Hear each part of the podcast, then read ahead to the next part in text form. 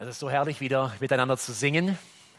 Und ihr singt lauter wie der erste Gottesdienst, ist mir aufgefallen. Ich war ja in beiden. Hier sind wahrscheinlich mehr Leute. Äh, wenn ich mir jetzt vorstelle, wie beide Gottesdienste zusammen singen, ist es so schön, dass wir gemeinsam Gott anbeten dürfen.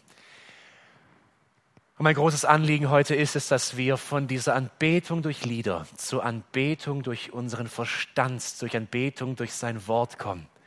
Dass wir nicht einfach nur das lesen und uns anhören, sondern ihn anbeten, indem wir an Erkenntnis wachsen, indem wir ihn sehen, der für uns geko gekommen ist, der sein Leben für uns gab und durch den wir, wie wir gerade eben gesungen haben, leben dürfen. Wir befinden uns in der Bergpredigtreihe, das ist die elfte Predigt mittlerweile darüber.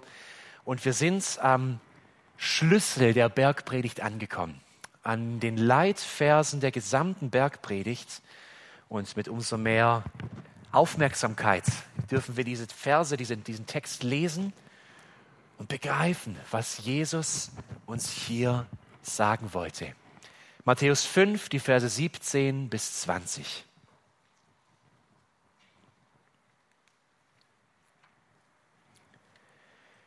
Denkt nicht, dass ich gekommen sei, das Gesetz oder die Propheten aufzulösen. Ich bin nicht gekommen aufzulösen, sondern zu erfüllen. Denn wahrlich, ich sage euch, bis der Himmel und die Erde vergehen, sollen auch nicht ein Jota oder ein Strichlein von dem Gesetz vergehen, bis alles geschehen ist. Wer irgend nun eins dieser geringsten Gebote auflöst und die Menschen so lehrt, wird der Geringste heißen im Reich der Himmel. Wer irgend sie aber tut und lehrt, dieser wird groß heißen im Reich der Himmel. Denn ich sage euch, und das ist der Leitvers der Bergpredigt, wenn eure Gerechtigkeit, die der Schriftgelehrte und Pharisäer nicht bei weitem übersteigt, werdet ihr nicht in das Reich der Himmel eingehen. Herr, heilige uns in der Wahrheit. Dein Wort ist Wahrheit. Amen. Ich sehe mich heute noch im Klassenzimmer auf dem Wirtschaftsgymnasium in, auf dem Hart in Schwäbisch Gmünd sitzen. Kurz vorm Abi muss es gewesen sein und ähm, immer wieder dort in den Pausen habe ich mit einigen Klassenkameraden, die Moslems waren, äh, über den Glauben diskutiert. Bei mir selber begann das alles erst so wirklich Form anzunehmen und ähm, der Glaube in mir wurde erst lebendig in dieser Zeit und ich hatte viele nicht verstanden, aber es war spannend, wir haben diskutiert, Islam, Christentum und sie nahmen den Glauben recht ernst auch, kannten noch kleine Teile der Bibel und dann fragte er mich einmal, Hakan hieß er, ja Samuel, glaubst du jetzt ans Alte Testament oder ans Neue? Ja, was für eine Frage, ein Christ an die Bibel natürlich. Nee, nee, nee, aber das Alte ist komplett anders. Ich habe mal drin gelesen. Das ist was komplett anderes wie das Neue Testament. Was glaubst du da jetzt? Habe ich ihm versucht zu erklären. Ja, dann hältst du die Gebote aus dem Alten Testament. Ja, nein, eigentlich nicht. Ja, glaubst du dann auch nicht dran? Ja, doch. aber so recht konnte ich es ihm auch nicht erklären, was diese ersten zwei Drittel der Bibel irgendwie jetzt mit meinem Leben zu tun haben. Natürlich glaube ich dran, ich bin Christ. Das ist die Bibel. Aber ich lebe nicht danach. Warum eigentlich? Ich glaube, diese Verwirrung, die kennen wir alle. Wo lesen wir lieber in der stillen Zeit? Man freut sich doch, oder wenn der Bibelleseplan vom Alten Testament ins Neue springt. Und jetzt kommt man doch in die Ermutigung, oder? Jetzt kommt man doch ins, was soll ich tun? Jetzt geht es ja um mich als Christ. Welcher Lebensstandard gilt eigentlich für uns? Hast du dich das schon mal gefragt? Auf Grundlage von welchem Standard, welcher Norm, welchem Gesetz treffe ich die Entscheidungen meines Lebens? Die zehn Gebote? Das ist doch der alte Bund. Die Bergpredigt? Und dann aber die Briefe? Oder nur die Briefe? Oder nur das moralische Gesetz aus dem Alten Testament? Je mehr wir uns mit dieser Frage beschäftigen, desto mehr merken wir, das ist ganz schön komplex. Und manche unterscheiden dann hier und sagen, ja, dann gibt es das moralische Gebot im Alten Testament, das gilt noch. Dann gibt es aber auch eben noch das Zeremonialgesetz, das gilt nicht. Aber mir konnte noch niemand erklären, wie man jetzt die Unterscheidung macht. Was ist denn jetzt Zeremonial? Was ist denn jetzt Moral?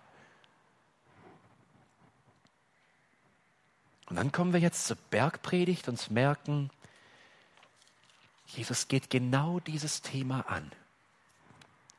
Und es ist einer der schwierigsten zu verstehenden Texte des gesamten Neuen Testaments, würde ich sagen, zumindest für mich persönlich, weil es scheint so Buchstabe so zu sein, so Gesetz zu sein. Es steht ja da, ich habe es nicht aufgelöst, Vers 17. Ja, gilt es dann? Liebe Männer, wie habt ihr gestern euren Samstag verbracht? Hoffentlich nicht mit Arbeit, es war Sabbat. Ihr habt doch nicht ernsthaft im Garten gearbeitet, oder? Welcher Standard gilt? Dürfen wir dann auch lügen, weil wenn der Sabbat nicht gehalten wird, und dann gilt ja die Lüge auch, oder? Darf man dann das? Und so kommen wir in den Strudel rein. Und mein persönlicher Eindruck ist von meiner Bibellese und von meinem Leben, ich bin nicht so gern im Alten Testament, weil es, was mache ich damit? Gilt das denn überhaupt noch? Wenn wir schon ein Problem damit haben, stell dich mal vor, was für ein Problem hatten die Juden zur Zeit Jesu, als dieser neue Lehrer kam, der sagte, der sagte, ich sage euch, tut dieses oder jenes. Habt ihr einmal Mose gehört, der sagt, ich gebiete euch, lügt nicht? Nein. Er sagt, Gott sagt es. Und jetzt kommt dieser neue Lehrer in Fleisch und Blut, steht da und sagt, zu den Alten wurde gesagt, ich aber sage euch, macht das. Wer bist du? Was maßt du dir an? Wir wissen, was er sich nicht anmaßt, sondern was er ist. Er ist Gott. Aber das verstehen die Juden hier nicht. Da steht ein Mensch, der sagt, ich sage euch, und für sie klingt das alles, dass da ein neuer Lehrer kommt, der das ganze Alte Testament hier über den Haufen wirft und in eigener Autorität Neues verkündet. Und wir merken, dass Jesus diese Anschuldigungen hörte durch die ersten zwei Worte in unserem Predigtext. Denkt nicht, dass ich gekommen sei, um aufzulösen. Kennt ihr das aus Alltagsdiskussionen? Man sitzt am Tisch und diskutiert und irgendwann mal merkst du, der Gegenüber versteht deinen Punkt nicht und sagst, nein, nein, nein, nein, Versteh, du verstehst mich falsch. Denk nicht, dass ich meine das. Und dann erklären wir uns genauer. Das heißt, Jesus erfährt hier Ablehnung und er sagt, Leute, ich merke, da ist ein Riesentumult, weil ihr den Eindruck habt, dass ich als Rabbi, als Lehrer komme und das Gesetz, uns die Propheten, wie es in Vers 17 heißt, auflöse. Aber das stimmt nicht. Ich bin nicht gekommen aufzulösen. Und dennoch scheint es für die Juden, dass Jesus ihre althergebrachte Religion, ihre Traditionen nicht beachtet. Und es ist ja auch so. Da kommen wir zu Stellen wie in Markus 7, Vers 19. Und dann müssen wir uns die Frage stellen, ja, wenn Jesus das Gesetz nicht auflöst, wie es hier steht, warum hat er dann ganz offensichtlich die Essensgesetze nicht eingehalten? Warum sagen dann die neutestamentlichen Schreiber, dass nach dem Tod und nach der Auferstehung Jesu das Opfersystem des Alten Testaments, immerhin ganze Bibelbücher, nicht mehr notwendig sind? Dass die Bedeutung des Opfers komplett verblasst ist? Wenn Jesus das Gesetz nicht aufgelöst hat und die Propheten, warum halten wir uns heute dann nicht mehr daran? Der Grund, der tiefliegendste Grund dafür ist, meiner Meinung nach, dass die Juden damals und dass wir heute ein falsches Bild des Alten Testaments haben. Wenn ihr Altes Testament hört, was ist das erste Wort, das im Kopf aufpoppt? Gesetz, oder? Altes Testament, Gesetz oder Gebot oder Sinai oder zehn Gebote, das ist sofort bei uns da, Gesetz. Und damit durchgestrichen, gilt nicht mehr. Und wenn wir an Neues Testament denken, dann denken wir an, an was? Gnade. Und daher rührt unser Problem. Wir sagen ja, wir sind ja nicht unter Gesetz. Was soll ich dann damit? Aber ich bin unter Gnade und das ist jetzt der Standard für mein Leben. Hier hole ich meine Ermutigung, meinen, den Willen Gottes erkenne ich hier. Und in einem noch viel tieferen Maß sahen die Juden zur Zeit Jesu das so. Dass sie unter dem Gesetz waren, und dass sie ihren Weg zu Gott durch das Gesetz gehen können. Aber ist das Alte Testament Gesetz? Was ist der erste große Bund, den wir im ersten Mosebuch lesen? Da gab es Mose noch gar nicht. Da gab es Aaron noch nicht. Da gab es noch keine Gebote. Der erste große Bund, von dem wir lesen, der bis heute gilt, in Bezug auf die Errettung, ist der Bund, den Gott mit Abraham schloss. Lass uns das mal lesen, 1. Mose, Kapitel 15. Hier lesen wir in den Kapiteln davor, ab Kapitel 12 von diesem Mann, Abraham, der aus der Wiege der Zivilisation bis heute, wenn sie die frühesten archäologischen Funde aus diesem Zweistromland zwischen Euphrat und Tigris, hier finden wir die frühe Hochkultur der Sumerer, die ersten Keilschriften kommen von hier, hier finden wir die Zikurate, diese alten Türme, die bis heute noch unter Sandsbergen im heutigen Iran und Irak verschüttet sind. Und aus diesem Gebiet, aus der Stadt Ur, hören wir, wie Gott plötzlich, wir kennen die Vorgeschichte nicht, zu einem Mann hier spricht der ein Götzendiener ist. Wir wissen das von der Archäologie. Da herrschte furchtbarer Götzendienst, Menschenopfer, Götzendienerei in diesen Gebieten. Und plötzlich spricht Gott einen Mann an, mit Namen. Und er ruft ihn heraus und sagt, Abraham, gehe in das Land, das ich dir zeigen werde. Und Abraham glaubt Gott und er gehorcht ihm. Er zieht über Haran, am Tigris entlang, am Euphrat entlang über Haran, bleibt dort einige Zeit, bis sein Vater stirbt, kommt dann nach Kanaan, ist in Kanaan, vertraut Gott dann aber doch nicht so ganz und Gott hat ihm nämlich versprochen, er wird ihm eine zahlreiche Nachkommenschaft geben. Abraham will es dann doch selber in die Hand nehmen. Er nimmt sich eine zweite Frau, die Magd seiner Frau. Er bekommt Ismail als Kind. Und jetzt setzt dieser Bundesschluss mit Abraham ein. 1. Mose 15. Ich lese ab Vers 4. ab Vers 3. Und Abraham sprach, siehe, mir hast du keine Nachkommen gegeben. Und siehe, der Sohn meines Hauses wird mich beerben. Und siehe, das Wort des Herrn erging an ihn, an Abraham, und er sprach, nicht dieser, Ismael, wird dich beerben, sondern der aus deinem Leib hervorgehen wird, der wird dich beerben. Und er führte ihn hinaus und sprach, Blicke doch zum Himmel und zähle die Sterne, wenn du sie zählen kannst. Und Gott sprach zu ihm, so wird deine Nachkommenschaft sein. Und jetzt der Schlüsselsatz, einer der Schlüsselsätze des gesamten Alten Testaments. Und Abraham glaubte dem Herrn, und dieser rechnete es ihm zur Gerechtigkeit. Und jetzt, ihr Lieben, wenn wir weiterlesen würden, würden wir einen ganz offensichtlichen Bundesschluss sehen.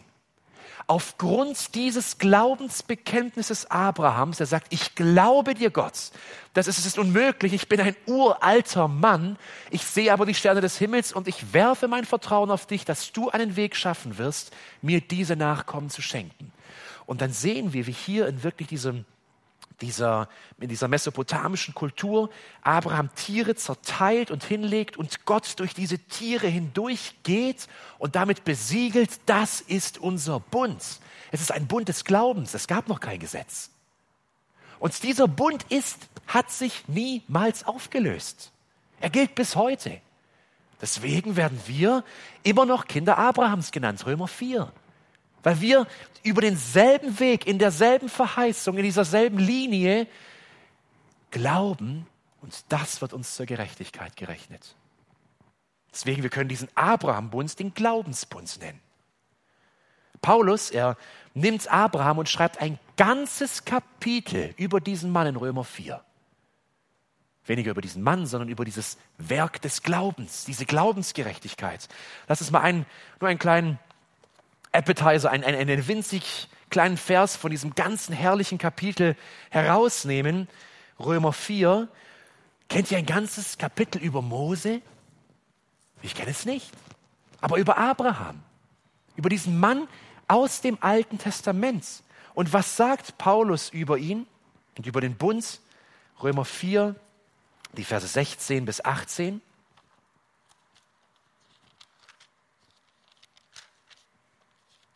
schon viel davor geredet worden, ich kann nicht auf alles eingehen. Vers 16, darum ist es aufs Glauben, damit es nach Gnade sei, damit die Verheißung der ganzen Nachkommenschaft fest sei, nicht allein dem vom Gesetz, sondern auch dem vom Glauben Abrahams. Und jetzt kommt es, der unser aller Vater ist. Glaubensvater. Wie geschrieben steht, ich habe dich zum Vater für die Nationen gesetzt. Vor dem Gott, dem Abraham glaubte, der die Toten lebendig macht und das Nichtseiende ruft, wie wenn es da wäre, der gegen Hoffnung auf Hoffnung geglaubt hat, damit er ein Vater vieler Nationen würde, nach dem, was gesagt ist, so wird deine Nachkommenschaft sein. Und dieser Bund des Glaubens mit Abraham gilt bis heute. Und dieser Bund galt für Mose, für Aaron, für David, für Gideon, für Jesaja, für Hesekiel, für Daniel,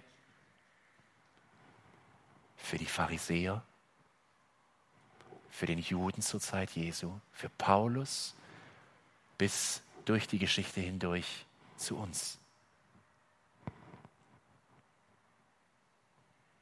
Jesus sagt in Matthäus 5, nicht nur, er redet hier nicht nur von dem Gesetz Mose.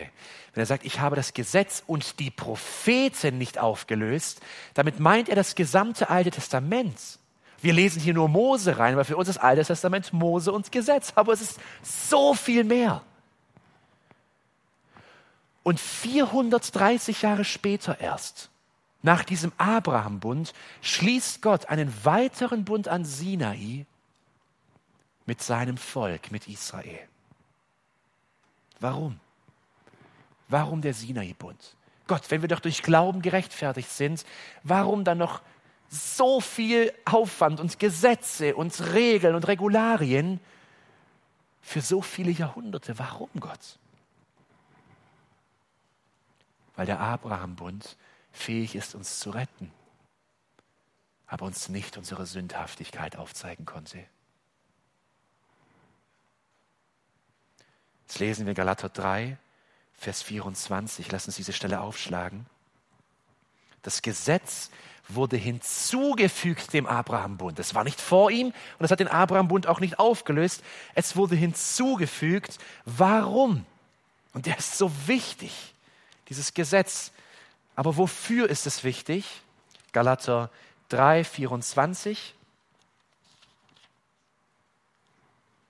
Ich lese ab Vers 23.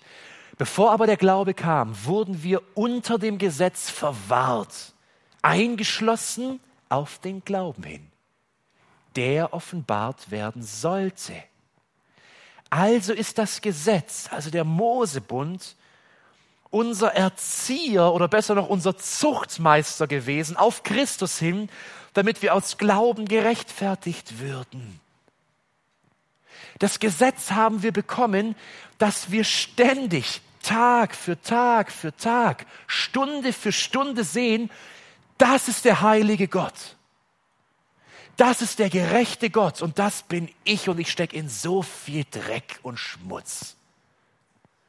Und jeden Tag dieses Gebot, du sollst den Herrn, deinen Gott lieben und jeden Tag falle ich. Und jeden Tag dieses Gebot, du sollst deinen Nächsten lieben und jeden Tag falle ich. Und täglich die Last dir druckt dieses Gebotes, du sollst nicht neiden und ich neide. Du sollst nicht lügen und ich lüge. Dafür das Gesetz hinzugefügt zum Gesetz des Glaubens, dass wir ständig, ständig denken, wann kommt Rettung? Wann kommt Hilfe? Ich kann nicht mehr, Gott. Das drückt mich, es zerberstet mich nahezu. Ich lese gerade mit meinen Sechsklässlern das, die Pilgerreise im Deutschunterricht. Und John Bunyan hat es so unglaublich greifbar gemacht, wie Christ oder Christian beginnt, dieses Buch zu lesen, das von der Zerstörung der Stadt redet. Und von Seite zu Seite, da wird Christian gebeugter und gebeugter, weil in, auf ihm eine Last hängt, die er nicht wegkriegt. Und alle sagen ihm, hör auf, dieses Buch zu lesen, du, du läufst ja schon krumm. Und er sagt, ich muss weiterlesen und die Last steigt und das ist das Gesetz. Und er sehnt sich, er weint um Rettung.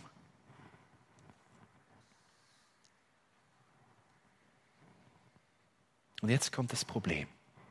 Wenn wir diese große Linie sehen vom Glaubensbund mit Abraham über den Gesetzesbund mit Mose, dann können wir erst verstehen, wie groß die Schuld der Pharisäer und der Juden der Zeit war.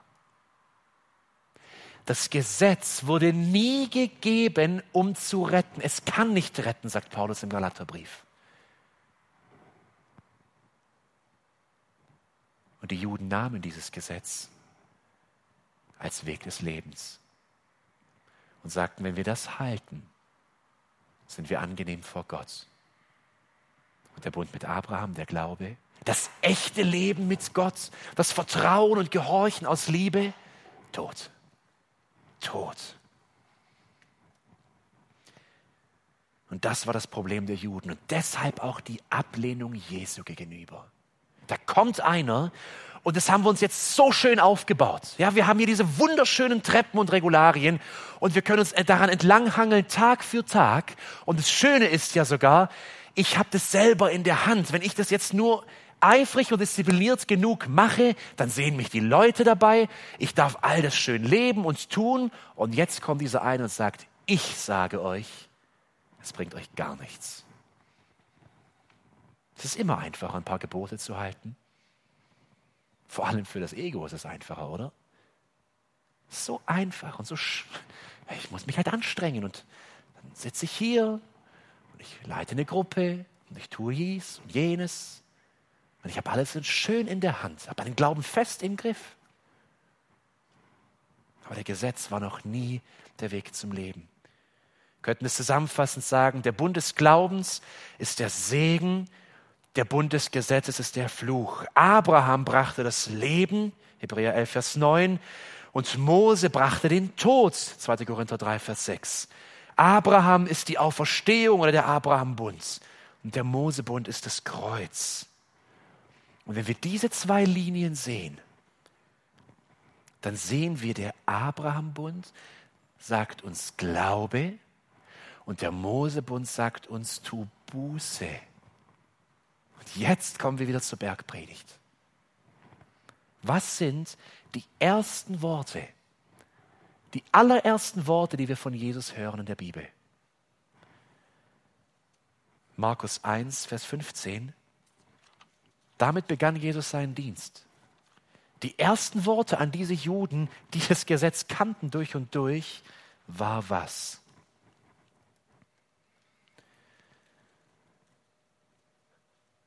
kam Jesus nach Galiläa, predigte das Evangelium des Reiches Gottes und sprach, die Zeit ist erfüllt. Das Wort erfüllt taucht wieder auf, wir werden uns das gleich anschauen. Das ist nämlich auch in unserem Text dort, dass Jesus das Gesetz erfüllt hat. Die Zeit ist erfüllt und das Reich Gottes ist nahe gekommen. Und jetzt, was sollen die Juden tun? Tut Buße, der Bund mit Mose, und glaubt der Bund mit Abraham. Jesus greift das wieder auf. Und wenn er jetzt sagt, ich komme nicht, um aufzulösen die Propheten und das Gesetz, sagt er, liebe Juden, ich bin nicht da, um das wegzuwischen, um diese zwei Drittel hier rauszureißen, die braucht kein Mensch mehr, sondern ich komme, um zu erfüllen. Ich komme, um den wahren Sinn zu zeigen. Wortwörtlich ist es wirklich, ein Füllen, wie man einen Becher füllt, steht es hier. Ich bin gekommen, um diesen Becher, dieses Gefäß des Gesetzes, diese Form mit Leben zu füllen. Ich bin es, der das Gesetz wirklich wieder den Sinn gibt, es mit Leben fülle, es mit mir selbst fülle und zur völligen Geltung bringe. Wenn ihr mich sieht und meinen Tod am Kreuz und meine Auferstehung und mein Leben in Gerechtigkeit, dann könnt ihr diesen ganzen Rahmen des Alten Testaments verstehen. Und in mir erfüllt es sich und in mir bekommt dieses Gesetz Leben. Echtes Leben. Das ist der Sinn aller Prophetie, aller Symbole des Alten Testaments, aller Zeremonien, aller Gesetze, aller Normen dass sie sich in Jesus erfüllen. Und mehr noch, Jesus hat es im wahrsten Sinne des Wortes erfüllt. Lass uns einmal in Römer 8 gehen. Lieben, und lasst uns das mit andächtigem Herzen lesen, was hier steht. Römer 8, die Verse 3 bis 4. Und lasst uns sehen, was Jesus für uns getan hat. Ich lese ab Vers 1. Also ist jetzt keine Verdammnis für die, die in Christus Jesus sind. Wer in Jesus ist, wird nicht verdammt, wird nicht gerichtet. Warum? Denn das Gesetz des Geistes des Lebens in Christus Jesus hat mich frei gemacht von dem Gesetz der Sünde und des Todes. Der Abrahambund, der Fluch ist weggenommen von mir, der aber einmal auf mir lag. Die Schuld, die, die, die drückt wie den Christian in der Pilgerreise, ist abgenommen. Aber wie ist sie abgenommen? Vers 3. Denn das dem Gesetz Unmögliche, weil es durch das Fleisch kraftlos war, tat Gott. Und jetzt tritt an deine Stelle als Handelnder Gott als Handelnder. Weil es durch deine und meine Sünde unmöglich war, tritt Gott in unser Leben, indem er seinen eigenen Sohn in Gleichgestalt des Fleisches der Sünde und für die Sünde sendend die Sünde im Fleisch verurteilte. Da kommt Jesus, der wahre Gott Mensch, und er nimmt Fleisch und Blut an. Und das, was ich nicht kann, tut er für mich. Und das, was du und was ich tun mussten, das Gebot erfüllen, tut er. Er nimmt den Stift in die Hand und er schreibt die Prüfung für dich und mich. Und wir sitzen nur daneben und wir können nichts beitragen. Und er, das ist so mächtig, so, so groß, er verurteilt die Sünde im Fleisch, weil er die Kraft hat, die Sünde zu besiegen. Und Vers 4, damit die Rechtsordnung des Gesetzes erfüllt würde in ihm, nein, in uns. Weil er es gelebt hat und erfüllt hat, ist die Rechtsordnung in mir erfüllt. Und das ist Gnade. Das ist Gnade. Ich bin dieser leere Becher, dieser tote Becher. Und er ist es, der durch den Glauben in mich kommt und es mit Leben füllt.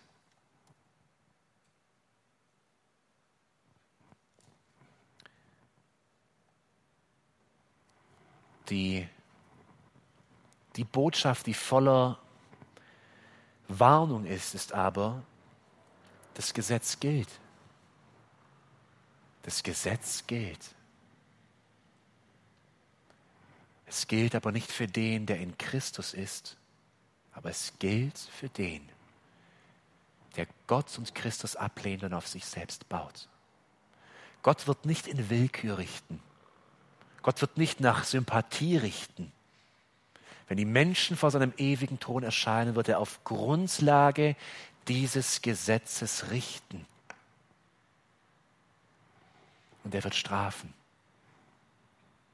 Nicht die, die in Christus sind, sie sind frei gemacht davon, aber die Juden, sie werden nach Römer 2, 1 bis 3 auf Grundlage dieses Gesetzes gerichtet werden.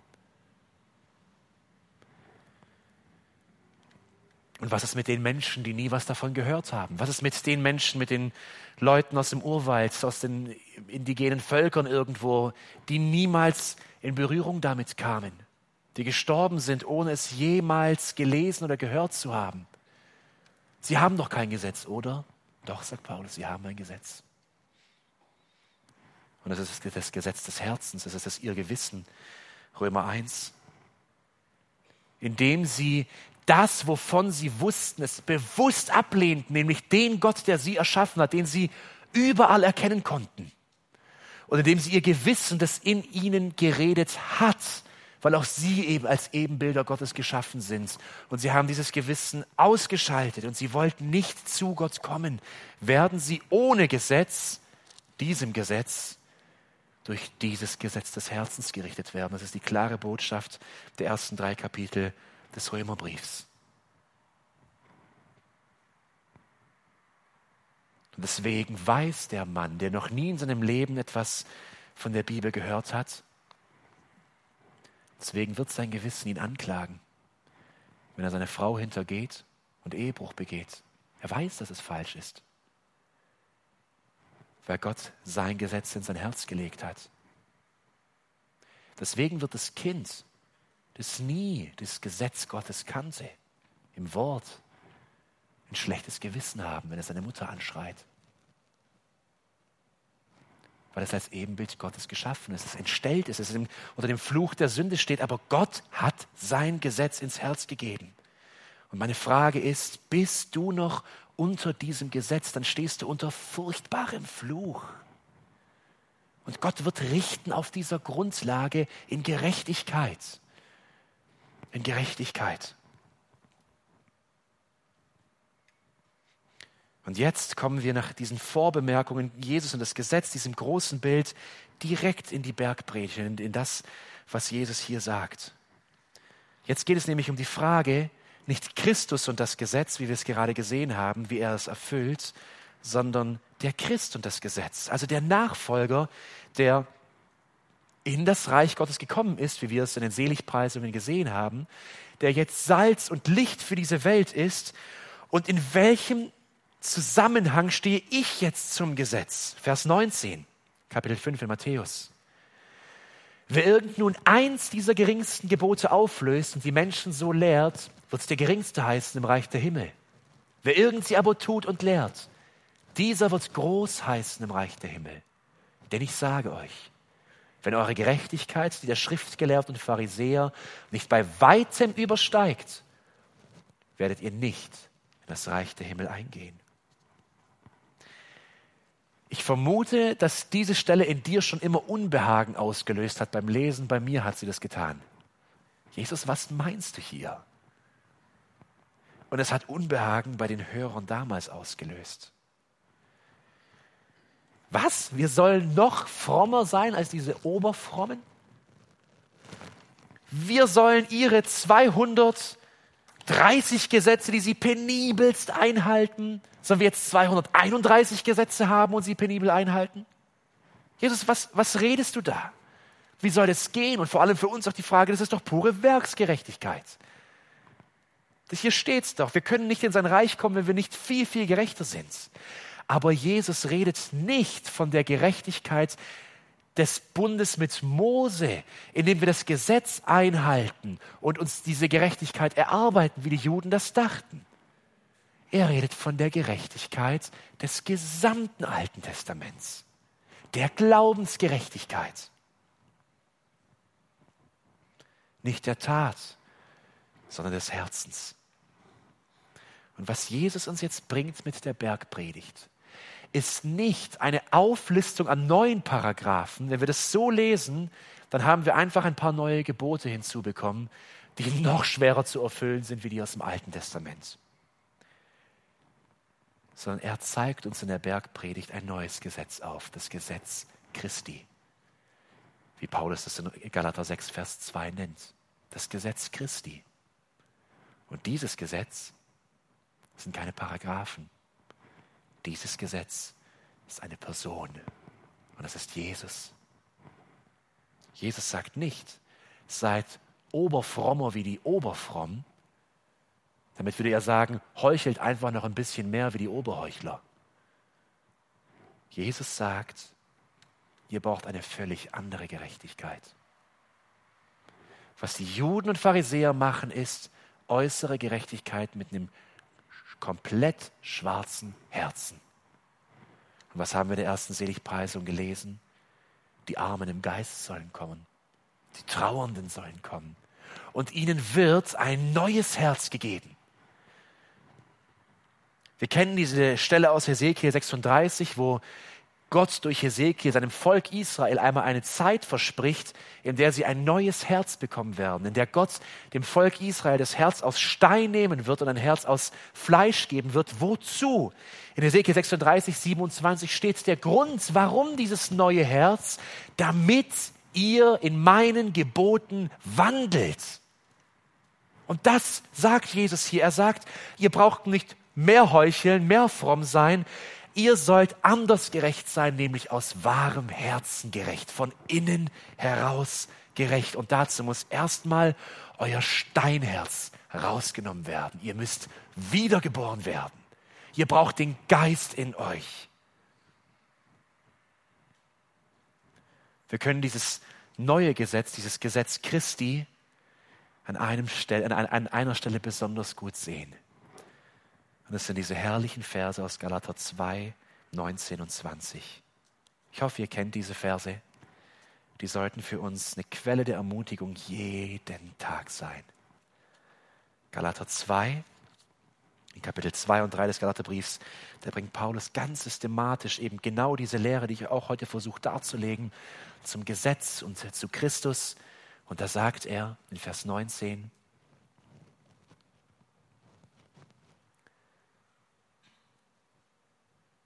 Denn ich bin durch das Gesetz, dem Gesetz gestorben, damit ich Gott lebe. Schwarz auf weiß, er sagt, ich bin dem Gesetz, dem Mosebund gestorben. Wie? Im Kreuz. Ich bin mit Jesus begraben in den Tod und ich lasse in diesem Begrabenwerden diesen ganzen Fluch des Gesetzes, der mich angeklagt hat. Denn ich bin gestorben durch das Gesetz, dem Gesetz gestorben, damit ich Gott lebe. Ich bin mit Christus gekreuzigt. Und weil ich mit ihm gekreuzigt bin und nichts mehr lebe ich, sondern Christus lebt in mir. Das, ihr Lieben, ist das Gesetz Christi. Diese ganze Anklage und diese hunderte von Paragraphen, tu dieses und tu das nicht, es versenkt in seinen Tod. Er hat sie erfüllt und dort bleiben sie ein für alle Mal und meine Schuld damit. Und ich bin zu neuem Leben auferstanden und er lebt jetzt in mir. Da ist was Lebendiges, Echtes in mir. Der lebendige Gott, der lebendige Christus nimmt Wohnung in mir Sünder. Und er kommt hier herein und er lebt und regiert. Wofür? Wir haben es ja gelesen, Ende von Vers 19, damit ich Gott lebe. Damit ich endlich fähig bin, diese Gesetze, diese Ordnungen, diesen Standard, diese Gerechtigkeit zu erfüllen. Wir nennen es mit einem Wort Heiligkeit. Heilig zu leben. Und was Jesus jetzt tut, ist, er zeigt uns mit der Bergpredigt den Willen Gottes für unser Leben auf, aber nicht mehr in Gesetzen. Ihr Lieben, lasst uns das verbannen aus unserem Kopf. Nicht in Paragraphen, sondern in Prinzipien. Das Gesetz Christi ist ein Gesetz der Prinzipien, wo Jesus die, den großen Rahmen zeigt und dann sagt, und jetzt mit dem Geist in euch und mit dem Ratschluss des ganzen Wortes, lebt für mich. Denn was sehen wir ab Vers 21 in der Bergpredigt, in Kapitel 5 Abvers 21, da bringt Jesus fünf verschiedene Gebiete, wo er immer gleich beginnt und sagt, ihr habt gehört, dass zu den Alten gesagt ist, also das, was die Pharisäer gelehrt haben, ich aber sage euch. Und jetzt zeigt Jesus den wahren Sinn der Gebote auf. Und er sagt, liebe Juden, Gott hat euch das Gebot nicht zu töten nicht gegeben, dass sie nicht das Messer packt und den anderen umbringt. Es ist viel mehr. Wisst ihr, was Gott euch eigentlich sagen wollte? Zürne nicht. Hasse nicht. Liebe deine Nächsten. Das finden wir, ich will noch nicht, nicht zu viel verraten, wir kommen in den nächsten Predigten dazu. Fünf Prinzipien, wie wir im Gesetz Christi mit Christus in uns leben sollen. wenn wir es ganz auf den Punkt bringen, wenn wir in dieser Gerechtigkeit leben sollen, die viel größer ist als die Gerechtigkeit der Pharisäer und Priester und Schriftgelehrten, nach welchem Standard, Gott? Was gilt denn jetzt? Alles. Dieses gesamte Buch. Und ich hoffe, dass ich uns heute ermutige, wieder gerne das Alte Testament zu lesen. Ist es ein anderer Gott, der das AT geschrieben hat? Ist es eine andere Rettung, die im Alten Testament gilt? Nein, Jesus sagt es, es ist nicht aufgelöst, es gilt. Er hat es erfüllt. Und jetzt dürfen wir mit Christus in uns den gesamten Willen Gottes im Licht seiner Gnade, im Licht dieses Abraham-Bundes, der ja bis heute gilt, lesen und verstehen und dürfen die Prinzipien, die wir aus dem Wesen Gottes und aus Gottes Anordnungen ableiten können, auf unser Leben übertragen und der Geist und Christus in uns wird es zum Leben erwecken. Nicht der tote Buchstabe, oh, jetzt muss ich wieder lesen, was ich tun soll, sondern da gehe ich auf die Knie und sage, Gott, du siehst, in welcher Lage ich bin. Ich komme aus der Situation nicht raus. Hilf mir, rede zu mir. Und dann lese ich sein Wort und er wird sprechen und er wird zeigen. Warum? Weil er in mir lebt. Christus in euch. Ich will es mal ganz praktisch aufzeigen. Kennt ihr das Gefühl, wenn der Bibelleseplan Richtung dritte Mose geht und man denkt, Vielleicht lese ich es doch an einem Stück durch, dass ich morgens dann doch erbaut werde und dann kann ich vielleicht wieder ins Neue Testament. man ist fast verzweifelt. Was mache ich mit diesem Gesetzestext? Für manche fühlt es sich an, als ob sie das BGB lesen würden. Ja, also das ist am Morgen zur stillen Zeit. Was mache ich damit? Das sagt mir nichts. Das ist so anklagend, so. Du sollst das Zicklein nicht in der Milch der Mutter baden. Was soll ich damit? Aber wenn wir das als Gesetz Christi lesen, mit Christus in uns und Gottes Wille, den er uns offenbart hat, dann gilt dritte Mose für uns auch heute, nicht weil ich das Gesetz halten muss, aber weil ich jetzt in, mit Christus in mir die wahre Bedeutung verstehen kann. Ich darf es auf Christus hindeuten und ich darf die Opferzeremonien lesen und ich sehe in Christus erfüllt und ich lese dritte Mose und ich bin so ermutigt, weil ich sehe, da wurde das Lamm geschlachtet und ich kenne das wahre Lamm aber auch ganz praktisch. 3. Mose 19, Vers 10, lass uns das mal aufschlagen. Da sind wir mitten in so einem Gesetzestext und denken, oh, aber lasst es uns doch lesen als den Willen Gottes. Als den Willen Gottes, den ich erkennen darf und in dem ich Lebensprinzipien erkennen darf, wie er ist und was ich tun soll. Und dann lese ich vielleicht am Morgen in 3. Mose 19, Vers 10. Und in deinem Weinberg sollst du nicht nachlesen, und die abgefallenen Beeren deines Weinbergs sollst du nicht auflesen. Für den Armen und für den Fremden sollst du sie lassen. Ich bin der Herr, euer Gott. Ja, da haben wir es ja wieder. Ich habe nicht mal einen Weinberg. Was soll ich denn damit? Soll ich jetzt meine Johannisbeeren stehen lassen? Oder was, was, was tut? Es bringt mir doch nichts. Aber haben wir den letzten Teil gelesen? ich bin der Herr, euer Gott. Hier redet nicht irgendjemand, hier redet der lebendige Gott. Und wenn ich das jetzt lese mit diesem Sinn, mit diesem Sinn, dass sich Gott in der ganzen Schrift offenbart hat und dass der große Bund Abrahams gilt und dass das Gesetz nur tötet, dann lese ich es doch mit und merke, Moment mal, hier gibt Gott ein Gesetz und sagt, sei nicht so habgierig quetscht dein Weinberg nicht aus bis, zum Letz, bis zur letzten Traube. Lass was da. Lass die Leute damit dazukommen, die das nicht haben. Und um es zu bekräftigen, sagt Gott, ich bin der Herr, euer Gott. Das ist mir wichtig. Mir ist es wichtig, ich habe dich erschaffen und wenn du hast, dann sollst du dem geben, der nicht hat. Und dann lese ich das und dann wird das lebendig. Dann fällt mir vielleicht ein, wie mir gestern mein Freund erzählte, dass die Nachzahlung kam von 3000 Euro vom Finanzamt. Und wenn ich weiß, wie er es tun soll, dann merke ich, da redet Gott. Ja, soll ich es ihm jetzt geben? Und ich gehe hin und ich gebe ihm das Geld und ich helfe ihm. Merkt ihr was? Das ist Leben. Das ist das Gesetz Christi. Und so kann ich in den tiefsten Paragraphen stecken, aber ich sehe den lebendigen Gott.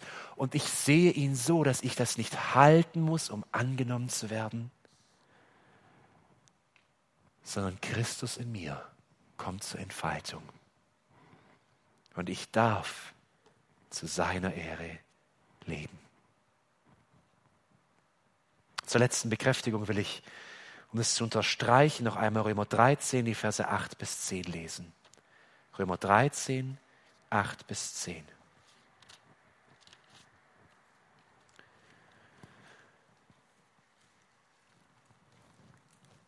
Hier finden wir herrlich zusammengefasst den Sinn des Gesetzes für uns heute. Seid, niemandem, seid niemand irgendetwas schuldig, als nur einander zu lieben. Denn wer den anderen liebt, hat das Gesetz erfüllt. Denn das, du sollst nicht Ehe brechen, du sollst nicht töten, du sollst nicht stehlen, du sollst nicht begehren. Und wenn es irgendein anderes Gebot gibt, ist in diesem Wort zusammengefasst. Und jetzt das Gesetz Christi in einem Satz. Du sollst deinen Nächsten lieben wie dich selbst. Die Liebe tut dem Nächsten nichts Böses. So ist nur die Liebe die Summe des Gesetzes. Ist dir bewusst, dass wenn du ein Kind Gottes bist, du ein Kind der Verheißung an Abraham bist. Und du bist gerettet und hineinversetzt in das Reich Gottes. Und ein Standard, der so hoch ist, dass jeder von uns umkippen würde, wenn es heißen würde, so musst du leben, kannst du jetzt leben, weil Christus in dir lebt. Ihr Lieben, lasst uns die Bibel lesen, sie lieben nicht als Paragraphen und Gesetze und als Last, sondern jeden Morgen neu mit der Frage, Herr, du lebst doch in mir, zeige mir deinen Willen. Zeige mir, ob durch dritte Mose, ob durch Jesaja, ob durch Offenbarung, was ist ein guter Freund? Was ist ein guter Ehemann? Was ist die gute Ehefrau? Was heißt es zu vergeben? Was heißt es, barmherzig zu sein? Hilf mir. Hilf mir, das Gesetz Christi zu erfüllen. Denn nur wer das Gesetz Christi erfüllt, ist nach Matthäus 5, Vers 20 wirklich im Reich Gottes. Wir werden das Abendmahl feiern. Und lasst uns heute dieses Abendmahl unter dieser besonderen Blickrichtung sehen. Da kam einer und hat mit seinem Körper das getan, was ich nicht konnte. Und hat an seinem Körper die Strafe erlitten, die mir galt.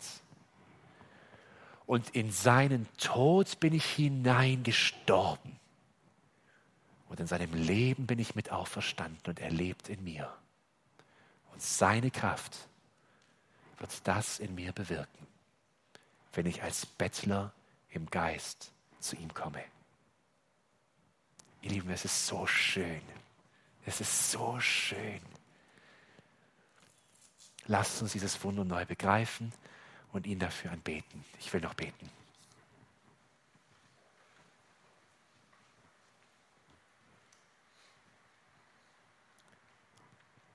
Vater, wir bekennen unsere Schuld, dass wir so oft genau die gleichen Paragraphenreiter sind wie die Pharisäer.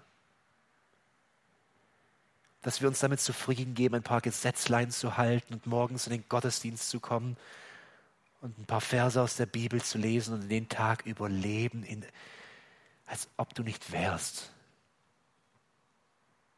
Herr, wir wollen leben in dir.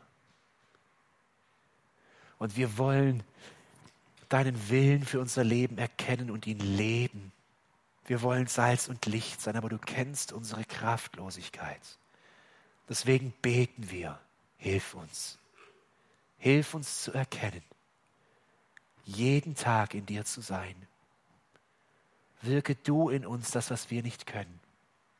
Und mache uns zu Kindern, die die Welt sieht und die deine Gerechtigkeit und Heiligkeit in ihnen sieht.